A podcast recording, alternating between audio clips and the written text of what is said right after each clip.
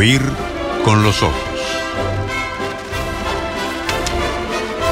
Un programa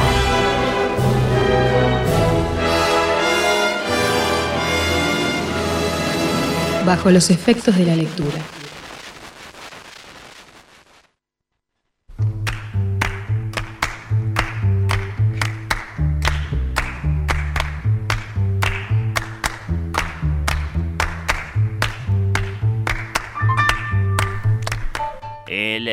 Que los invitamos a conocer hoy es Máquinas Filosóficas, Problemas de Cibernética y Desempleo del ensayista argentino radicado en Francia, Dardo Scavino, publicado por la espléndida colección Argumentos de Anagrama, la colección de ensayos de esta gran editorial.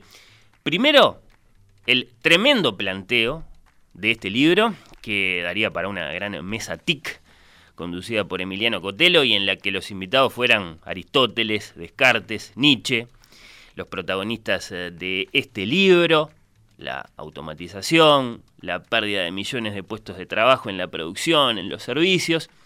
Después, toda la apasionante búsqueda en la que se mete este ensayo se mueve perseguida por un fantasma tremendamente inquietante.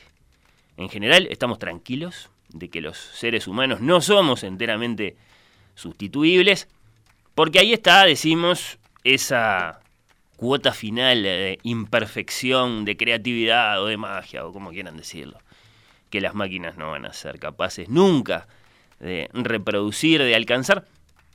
Y sin embargo, sin embargo, bueno, en este libro tan riguroso desde lo filosófico como abierto desde la imaginación, eso, hay un fantasma. Si el autor nos deja decirlo así, un fantasma que acaso ya se los voy a presentar, junto al autor de este Máquinas Filosóficas, eh, repito, pensador, ensayista, crítico, argentino, radicado en Francia, Dardo Scavino, porque tiene la amabilidad de atendernos desde Francia. Dardo, bienvenido, muchas gracias por estar ahí. ¿Qué tal, Fernando? ¿Cómo te va? ¿Dónde estás exactamente? Estoy en Burdeos. Bien. sudoeste de Francia. Perfecto. ¿Y se festejó el premio Nobel por allá?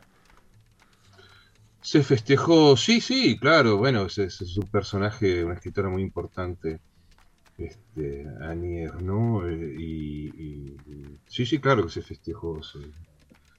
en los, medios de comunicación le dieron mucha importancia, por supuesto. Claro, era, era de esperar.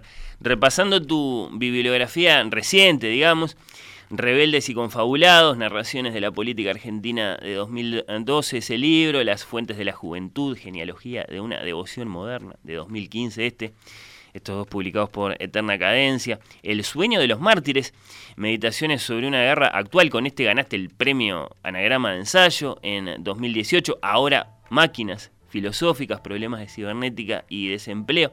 Bueno, repasando, decía, algunos de tus libros anteriores, impresiona la variedad de los temas. ¿Cómo nos describirías, digamos, el movimiento de tus intereses?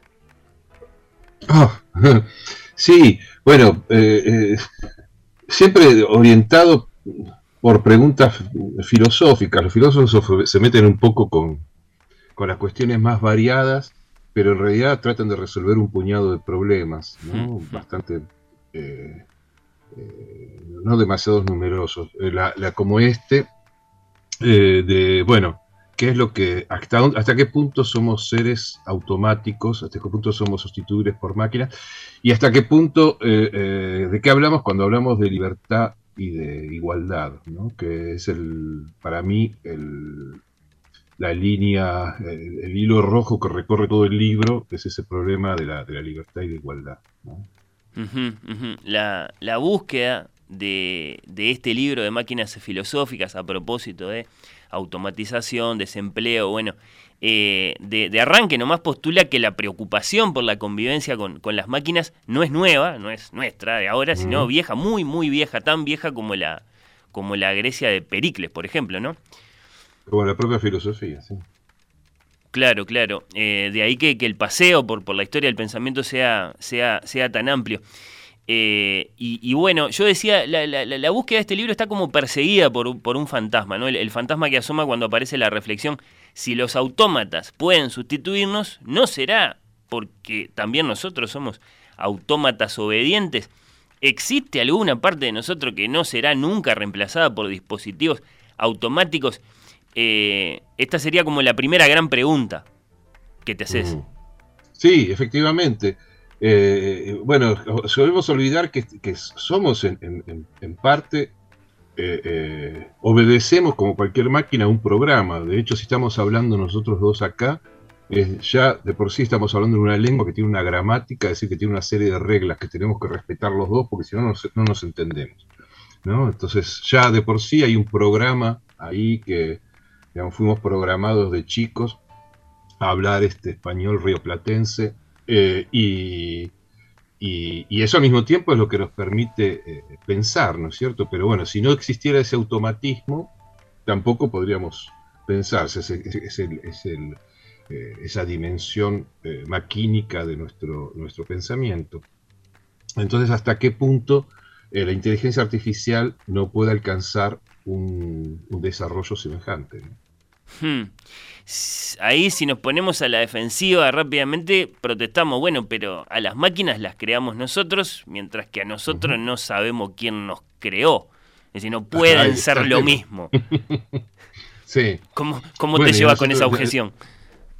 Claro, eh, bueno, sí, pero el, eh, justamente nosotros también nos programaron desde, desde chicos eh, con esto, ¿no? Con un lenguaje, con una cultura, con, con una serie de hábitos que, hacen a lo, a lo, que somos, ¿no es cierto? O sea, que lo que somos, en buena medida, viene de una programación ajena a nosotros, ¿no?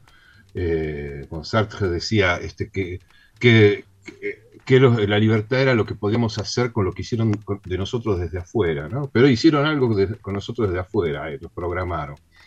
Eh, y bueno, y con las máquinas pasa algo semejante. Hmm.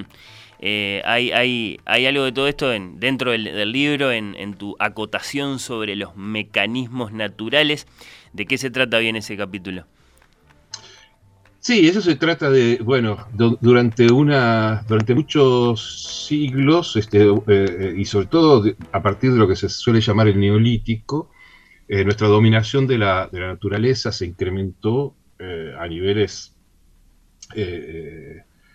digamos, que ninguna otra especie eh, animal pudo desarrollar, y en parte estamos sufriendo las consecuencias hoy de esa eh, eh, dominación de la naturaleza, lo que se suele llamar el antropoceno, es decir, que entre las, entre las eras, las distintas eras de la, de la historia del planeta, hay una que está determinada por la acción de los hombres. Bueno, eso tiene que ver con, esta, con el hecho de que empezamos a, mm, a cruzar especies vegetales para hacer nuevos vegetales, que, es lo que nos permite desarrollar la agricultura, la, eh, cruzar eh, distintas especies animales, que nos, eh, distintas, perdón, razas de especies, de especies animales que nos, que nos, permite, nos permitió desarrollar la ganadería, y, y, ahora estamos pasando a una etapa superior, que lo llama la biotecnología, es decir, que estamos cambiando la programación genética de las propias plantas y de los propios animales. ¿no? Y evidentemente eso va a dar lugar a una, muy seguramente va a dar lugar a una nueva era, eh, a una, nueva forma de antropoceno, si se quiere, eh, muy diferente a que conocimos hasta ahora, cuyas consecuencias yo, no puedo prever, ¿no? Este, ahí tengo que, hacer una ser un poco modesto, pero bueno, el, seguramente van a ser muy radicales, ¿no? Cuando, eh, lo que no significa, desde mi punto de vista, que necesariamente estén eh, reñidas con eh, las preocupaciones ecológicas que tenemos en estos momentos. Hmm, qué lío. Bueno, Dardo, de, todo lo que pesquisaste en cuanto a grandes pensadores que son Aristóteles o Marx, Descartes o Nietzsche, eh, atentos, pongámoslo así, al, avance de la máquina. ¿Alguna cosa llamó tu atención más que otra? ¿Te pareció particularmente impresionante como, como hallazgo para la historia eh, filosófica y digamos su relevancia para nuestros debates actuales? Bueno, el, el ya Marx eh, eh, había visto que había una, ambigüedad fundamental de la máquina, es decir, la máquina por un lado eh, permitía justamente al reemplazar a los humanos en, muchos trabajos de esfuerzo, muchos trabajos penosos, era, significaba un progreso porque liberaba, progreso significar liberar a, los, a los seres humanos del trabajo. O sea que eso era, era un gran progreso que, que, nos, nos, libere del esfuerzo y, de, y de, de, cosas que ya no nos damos cuenta porque ahora simplemente tenemos que a veces apretar sobre un botón, sobre un interruptor para encender la luz o, hacer, o accionar cualquier otra máquina.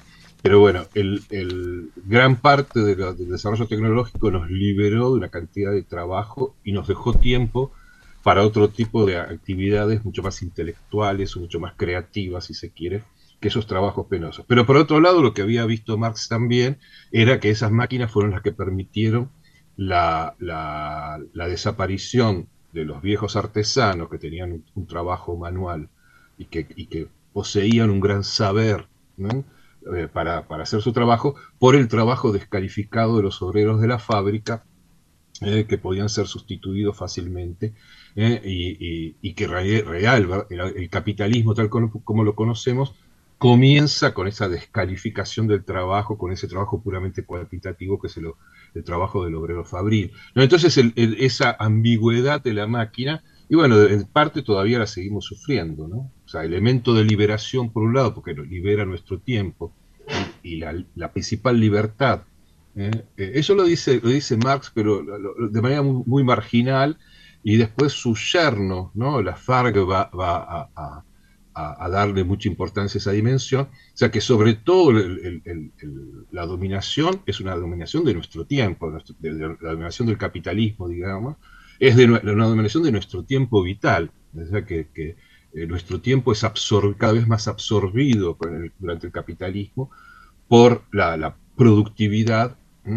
Y, bueno, y la libertad sería recuperar ese tiempo que eh, absorbió el sistema capitalista.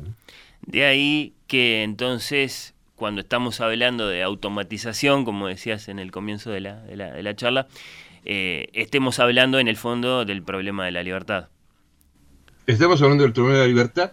Es que, bueno, todo empieza con eso que decía Aristóteles, ¿no? O sea, si, si los si las eh, telares pudieran tejer solos y las, y las, este, las cítaras pudieran tocar solas, no harían falta esclavos, ¿no es cierto? Decía él. Bueno, o sea, por consiguiente, la dominación de unos hombres sobre otros para que trabajen empieza justamente, eh, existe porque no existen máquinas automáticas. Si existieran máquinas que hicieran eh, ese trabajo en su lugar, no habría necesidad, no habría dominación de unos hombres por el otro.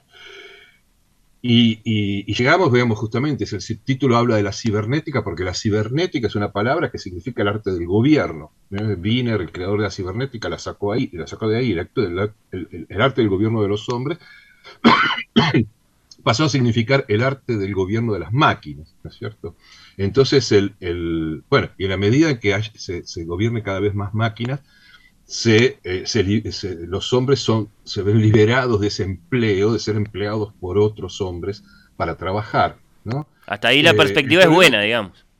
La perspectiva es muy buena, ¿no? Y el problema es que esta, estos, justamente, fíjate, fíjate que el, el, todo el, mundo eh, de la, del mundo de la cibernética tenemos los servers que están, que son lo que estamos usando en este mismo momento mientras charlamos, pasamos por un server que está obedeciendo a nuestras instrucciones ¿eh?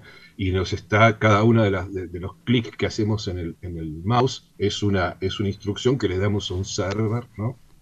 Bueno, y eso está fantástico. El problema es que ahora, ¿no? Ese, ese, esas eh, instrucciones que le damos a los a los servers, a los, a los eh, servidores automáticos, electrónicos o informáticos, que de, los, cuales disponemos, se convirtieron en una nueva forma de trabajo. Es decir, que las, empresas que, gestionan el, Internet convirtieron en, en, un... nos están haciendo trabajar cuando nosotros estamos, mientras nosotros damos instrucciones, ¿no es cierto? O sea que es la paradoja, llegamos a la paradoja de que siendo amos nos convertimos en trabajadores. Bueno, eso es una de las cosas que, que trabaja el, libro todo este, este, eh, esta nueva dimensión del trabajo eh, informático. Que hacemos incluso cuando, cuando creemos nos estamos divirtiendo, ¿no es cierto? Claro, claro, de ahí que sea tan inquietante. El, el epígrafe de este Máquinas Filosóficas está tomado de una novela del inglés Ian McEwan. En el otoño del siglo XX llegó por fin el primer paso hacia el cumplimiento de un viejo sueño, el comienzo de la larga lección que nos enseñaríamos a nosotros mismos, que por complicados que fuéramos, por imperfectos y difíciles de describir, aún en nuestros actos y nuestros modos de ser más sencillos, se nos podía imitar y mejorar. Ian McEwan de Máquinas como yo, de 2019. Después, en uno de los capítulos finales del libro aparece Borges, a través de, Borges, eh, eh, el, de, Funes, el memorioso. ¿Cómo valorás, esto es lo que te quiero preguntar, en general, el aporte de la literatura de imaginación, digamos, a las, a las grandes aventuras de la filosofía? Es fundamental, porque la literatura de imaginación siempre anticipó eh, cuestiones que tienen eh, cuestiones que vamos a, vivir hoy justamente la cuestión de los cuando Chapek el, el escritor checo escribe el, crea la, palabra robot es decir, los robots no existían ¿no es cierto? Y, plantea un problema en su, su obra de teatro que eh, que vamos a estar con el cual vamos a estar confrontados hoy mismo es decir la utopía de del creador de los robots en la obra de teatro era precisamente la utopía donde los seres humanos fueran liberados del trabajo y los esclavos fueran los robots. El problema es que esos esclavos, que son los robots, también se van a, eh, revelar, es decir, que la, obra de teatro se convierte en una suerte de alegoría de la rebelión. ¿eh? La revolución rusa había, sido, eh, había tenido lugar unos años antes de que Chapek escribiera su obra de teatro, eh, eh, es la rebelión de esos trabajadores mecanizados, que en parte también podría ser una alegoría de los, de los obreros. Pero bueno, yo le doy bastante importancia también a un escritor argentino del, siglo XIX, que es Ladislao Holmberg, que también escribió, bueno, por supuesto no lo llamó robot, porque todavía la palabra no existía, pero también escribió un cuento eh, sobre autómatas, ¿no? que son este, programados para ocupar distintos puestos en la sociedad, hasta que se, no se pueden, digamos, llega un punto donde nadie sabe, nadie puede distinguir a quiénes son, eh, los, quiénes son los seres humanos reales y quiénes son los autómatas. Claro, la literatura ahí eh, adelantándose a plantear los, los, problemas es, uno de los valores, evidentemente, que tiene la, literatura de imaginación. Las dos últimas, eh, Dardo. La primera, una curiosidad. Eh, ya saliendo de, este Máquinas Filosóficas, repasaba en el portal de Eterna Cadencia la lista de los 10 ensayos imprescindibles para Dardo Scavino, el lector en este caso, y aparece ahí entre varias grandes obras que son, bueno, la genealogía de la moral de Nietzsche o las investigaciones filosóficas de Wittgenstein el concepto de lo político de ese pensador y ese miembro del partido nazi que fue Carl Schmitt. ¿Por qué? Mm. ¿Cuál es el valor de esa obra? Esa, obra, bueno, fue evidentemente, digamos, el, Carl Schmitt es una, eh, eh, tuvo, eh, hizo elecciones políticas nefastas, ¿no es cierto? Y, bueno, si bien se retiró tempranamente del, partido nazi, pero siempre siguió adhiriendo hasta su muerte a, a, grupos de extrema derecha, incluso va a pasar una, una parte de su vida en la España de Franco este, y haciendo conferencias en España eh, en esa época, pero eh, al mismo tiempo desarrolló una, este, una de las eh, más importantes obras de teoría de la política, del, justamente el concepto de lo político y otras, y otras obras más, fueron los grandes pensadores de la política del siglo XX, sobre todo a partir de este, esta idea de que la política eh, es el enfrentamiento, digamos, la, base de la política es el enfrentamiento entre amigos y enemigos, que a veces se, malinterpreta como si hubiese ahí una especie de, maniqueísmo de su parte, no, no, se trata de eso, justamente la diferencia de que él plantea entre la política y la moral, no se trata de un enfrentamiento entre el bien y el mal, sino un enfrentamiento entre amigos y enemigos, que es otra cosa, ¿no? que hay que leerlo atentamente, y, bueno, y va a tener una, una enorme influencia. Pero ya, por ejemplo, unos, unos años antes que, que, Schmidt, por ejemplo, Mao Zedong, de su primer gran, eh, eh, la primera conferencia que se conoce de él, plantea exactamente lo mismo, exactamente lo mismo que, que Carl Schmitt. Y también hay que recordar que Carl Schmitt fue muy influido por, también otro de los grandes pensadores de la política del siglo XX, que fue Georges Sorel, ¿eh? y que era, que, era un marxista, y, y, que también va a tener mucha influencia en mi manera de pensar la política. Hmm, mira qué confluencia de, voces ahí, claro, eh, y de ahí también el, valor de, la obra, evidentemente. La última, eh, ahora sí, ¿sentís que se le presta poca atención a la filosofía a la hora de aproximarnos a los, a los temas que nos preocupan en relación, digamos, al protagonismo que tienen en ese sentido, no sé, la economía o la sociología u otras disciplinas? El problema con la filosofía, tal como yo la entiendo y tal como, como la practico, es que la, filosofía no suele eh, bajar línea, como diríamos allá en el Río de la mm. Plata. ¿no? Es decir, que no suele eh, decir lo que hay que hacer o lo que va a pasar. La, filosofía invita a reflexionar, a pensar. Eh, yo trato de que mis libros sean eso, o sea, no una bajada de línea acerca de lo que hay que pensar, sino una incitación al pensamiento. Y eso es algo que no suele tener muy, muy, mucha, no es muy popular, digamos, nunca fue muy popular la filosofía. ¿eh? Eso, de que, digamos, ya Platón le pasaba eso, a la, nunca fue muy popular. Eh, después hubo algunos pensadores que sí, digamos, eh, en nombre, llamándose filósofos en nombre de la filosofía, propusieron modelos de pensamiento para la sociedad. Eso sí pudo llegar a, ser popular, pero digamos, la, la incitación al trabajo de, la reflexión filosófica, bueno, es un trabajo que exige cierta paciencia, que no da soluciones, que plantea más problemas que dar soluciones, y a veces, bueno, eso la, en general nos preferimos que nos digan, este, bueno, que nos den soluciones a los problemas y no que nos den problemas a, la solución, a las soluciones. Pero bueno, ahí estamos los filósofos hinchando un poco con, hmm. ese tipo de, de cuestiones. ¿no? Eh, ya que lo mencionaste a Platón y, de hecho pasás por, por, este recuerdo en el, en el, libro, en este programa, siempre nos acordamos de Platón a través de Sócrates, ¿no? Muy preocupado por esa máquina que había aparecido y que era el libro. Ah, sí, sí, claro, claro. Y que, y que eh, eh, digamos, era, era un fármaco, decía, bueno, una, una cosa que una droga, que al mismo tiempo un veneno, porque, bueno, no le permitía a los hombres este, digamos que no, no hablaba, digamos, el libro era mudo, no hablaba, y, bueno, eso era un gran problema para Platón. Él prefería la oralidad y por eso imitó en, sus, en su escritura, imitó los diálogos con, con Sócrates. Bueno, pero finalmente escribió, ¿no es cierto? La pasó escribiendo. Y acá lo tenemos a Platón, eh, lo más vivo todavía, dos mil y pico años después, en un libro. Así que sí, sí, sí. Dardo Escabino, pensador, ensayista, crítico, argentino, radicado en Francia, autor de este Máquinas Filosóficas, Problemas de Cibernética y Desempleo, que hemos invitado a conocer, publicado por Anagrama desde Francia. Muchas gracias por este rato para oír con los ojos. ¿eh? Gracias a vos, Fernando, por haber llamado y buenos saludos a todos los, los uruguayos y los, y los auditores. Hasta pronto.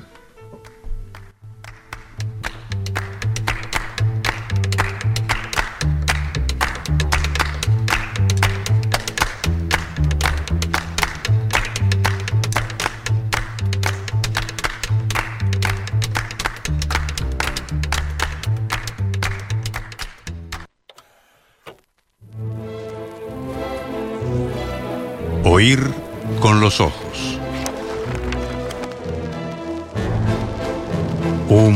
Programa bajo los efectos de la lectura.